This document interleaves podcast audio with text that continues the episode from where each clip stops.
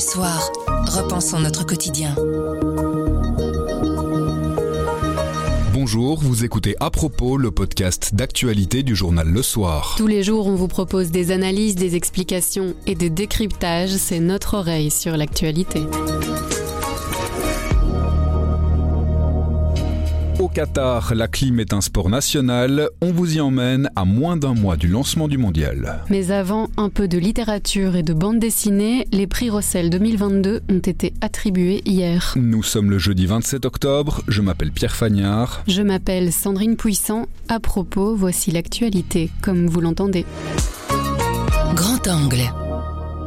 Ce mercredi, peu après 12h30, au cœur de la rédaction du soir, Daniel Couvreur, chef du service culture, prend la parole. Prix euh, Rossel 2022, Stéphane Lambert. Le livre fonctionne très bien. Il laisse des traces profondes en nous. Le lecteur n'en sort évidemment pas indemne, c'est surtout l'ouvrage d'une formidable résurrection. Alors, il y a quand même un Mertens parmi nous, euh, c'est Joris qui lui remporte le prix Rossel de la bande dessinée 2022. Le livre de Joris, qui s'appelle Nettoyage à sec, est un roman graphique absolument fabuleux. Notre grand prix qui lui récompense euh, l'ensemble d'une œuvre de bande dessinée est Florence Sestac, une légende, le mot est faible, du 9e art. Je vous propose de l'applaudir avant de me parler. Trois lauréats, donc Stéphane Lambert remporte le prix de littérature pour L'Apocalypse Rose. Le prix de la bande dessinée est attribué à Joris Mertens pour son roman graphique Nettoyage à sec. Enfin, Florence Sestac a reçu le grand prix Victor Rossel de la BD. Les critiques des romans et des albums concernés sont à retrouver sur nos différents supports. Nous, on a réuni les trois vainqueurs en studio pour les faire parler de ce prix et de leur métier. Bonjour Florence Sestac. Bonjour. Bonjour Stéphane Lambert. Bonjour. Bonjour Joris Mertens. Bonjour. Merci beaucoup à tous les trois d'être réunis en studio. Florence Sestac, d'abord, c'est pas le premier prix que vous recevez dans votre carrière.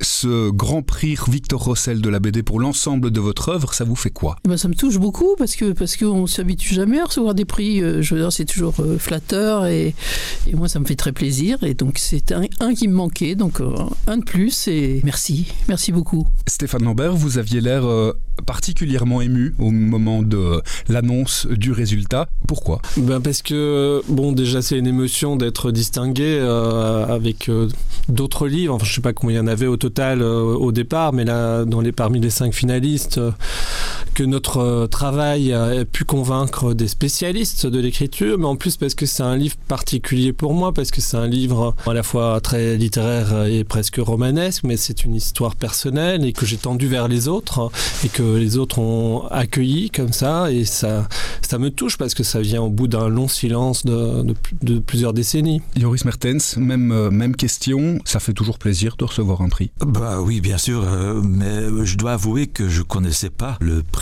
Rossel. Euh, je suis flamand, je connaissais bien euh, le soir. J'étais absolument surpris que j'étais élu, euh, puisque ce n'est que mon deuxième album que, que j'ai fait, puisque auparavant j'ai travaillé dans le cinéma pendant 30 ans. Là, il y a aussi des prix, mais pas pour les gens qui travaillent derrière les coulisses. Donc c'est tout neuf pour moi. Gagner un prix, ça, ça fait énormément de, plaisir. C'est sortir de sa grotte et recevoir un prix, c'est c'est un- une belle, très belle confirmation. Euh, je suis très content. Je sais pas qui veut se lancer, mais c'est une question de, de reconnaissance vis-à-vis du public, de reconnaissance par les pairs, de reconnaissance du travail accompli, tout simplement. Oh, bah, pour moi, c'est- c'est c'est surtout pour, euh, par les pairs. Quoi. Voilà.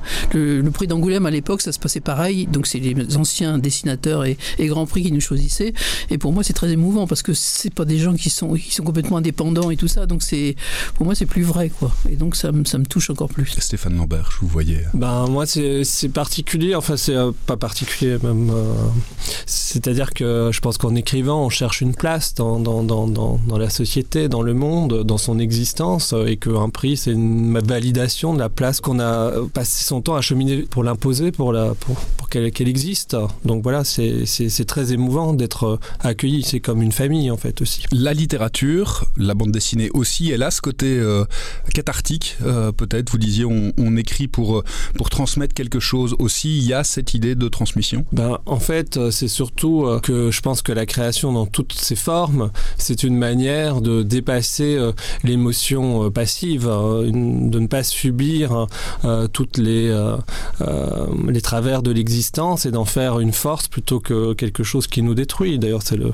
la création, c'est le contraire de, de, la destruction. Donc, en ce sens, oui, c'est cathartique, c'est une manière de survivre et peut-être de vivre tout simplement. Florence Sestac, il y a aussi ce côté quand on parcourt l'ensemble de votre œuvre, les thèmes que vous avez abordés, l'avortement, la ménopause, il y a ce côté de nouveau transmission, vouloir parler d'un sujet qui n'a pas forcément droit de citer ailleurs Oui, oui bien sûr. Moi, c'est le côté féminin qui m'intéresse beaucoup parce que je suis une fille 68, donc j'ai participé effectivement à, à, tous les, un peu tous les combats à cette époque-là et je pense que c'est important. Il, il, faut toujours continuer.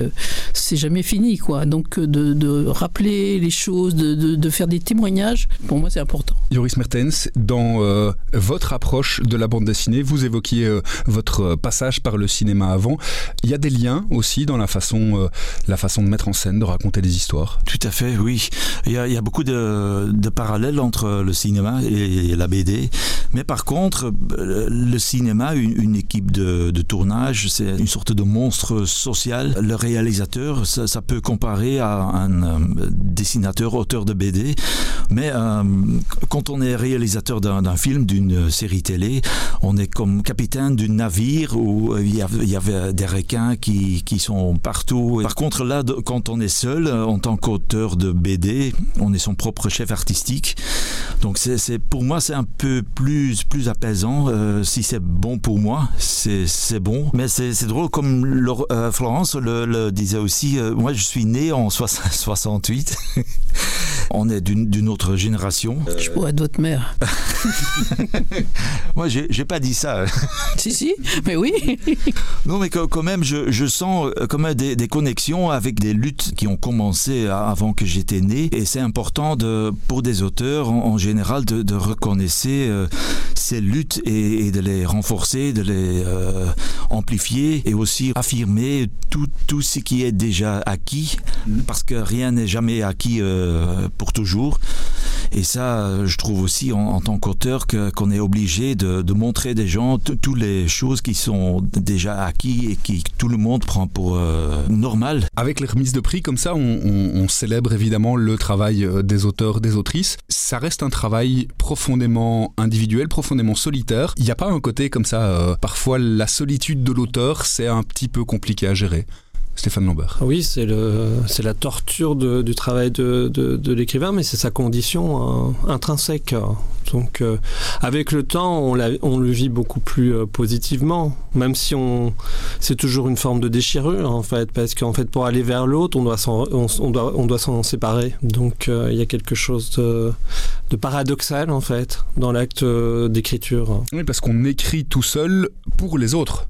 Et puis à un moment, il faut lâcher le bébé. Et, puis pour les atteindre, c'est-à-dire qu'en fait, enfin bon, il, il peut avoir différents types d'écriture, mais moi j'ai une écriture plutôt basée sur l'intériorité et que c'est à travers hein, ce qui nous fonde communément à l'intérieur de, l'être que j'essaye de toucher l'autre. Donc il faut euh, vraiment euh, se concentrer euh, hors du monde pour atteindre le monde. Florence, Yoris, vous êtes d'accord avec cette vision du métier? Oui, donc c'est un choix de vie aussi. C'est vraiment un choix de vie. Vous, vous, voilà, vous décidez un jour d'être auteur, et ben c'est un choix de vie. Vous savez que vous allez être toute seule pendant des, des, des, des, mois et des mois, des heures et des heures, mais en même temps, vous avez besoin de ça pour créer quelque chose. Et, et quand c'est fini, c'est tellement jouissif que ben, c'est moi je, je continue hein, et j'espère mourir un jour le crayon à la main. Oui, c'est vrai, la, la solitude, on, on en a besoin, mais, mais ça peut être parfois négatif ou positif, mais pour moi aussi la solitude, j'en ai besoin et quand je travaille avec, dans la solitude, quand ça marche bien, quand je suis bien en route, ça, ça marche aussi comme une sorte de gyroscope qui me permet de rester debout et de, de continuer. Quand je dessine pas, quand, quand je travaille pas, je fais des autres choses, parfois j'ai la tendance de, de me perdre un peu, de, de tomber en panne. Et, mais quand on travaille en solitude, on, on sait bien ce qu'on est en train de faire et ça marche bien, c'est un, un gyroscope. On, on reste debout, enfin surtout moi en tout cas. Merci beaucoup. Yoris Mertens au rappel, prix Rossel de bande dessinée 2022. Stéphane Lambert, prix Victor Rossel de littérature 2022 et Florence Estac, grand prix Victor Rossel de la bande dessinée pour l'ensemble de votre œuvre. Merci à tous les trois. Merci, Merci. à vous. Des stades climatisés pour un mondial de football organisé dans la chaleur du Qatar, il y a de quoi être horripilé. Mais au Qatar, la clim est partout, c'est même un sport national au point que le pays investit dans la recherche pour des nouveaux systèmes. Pauline Hoffman est journaliste au service Monde, elle revient d'un reportage au Qatar et nous raconte la fraîcheur artificielle de Doha, la capitale. Bonjour Pauline. Bonjour. Alors vous revenez du Qatar, vous avez entendu un bruit constant, c'est le bourdonnement de la climatisation. En fait au Qatar, euh, on passe de clim en clim, donc on passe de voiture à hôtel à magasin climatisé. Et en fait, il y a une bonne raison à ça, c'est juste que les températures sont proprement invivables pendant six mois de l'année. Face à ces éléments climatiques euh, essentiels, le Qatar a vraiment fait de la clim son sport national.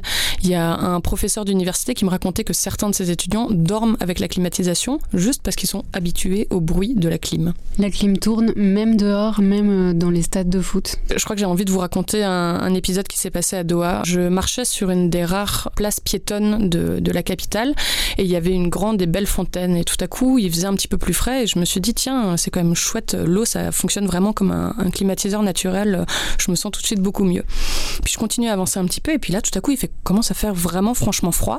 Et il m'a fallu quelques minutes avant de comprendre que cette place qui est plus grande que la place de Brocaire, en fait, est totalement climatisée en extérieur. Ce qui est assez marrant, c'est que hum, cette place du quartier de Katara, climatisée en extérieur, au Qatar n'est pas vue comme une aberration, mais en fait comme une prouesse technologique. C'est une fierté de Doha de pouvoir euh, être en extérieur, dans la clim et vivre euh, comme ça.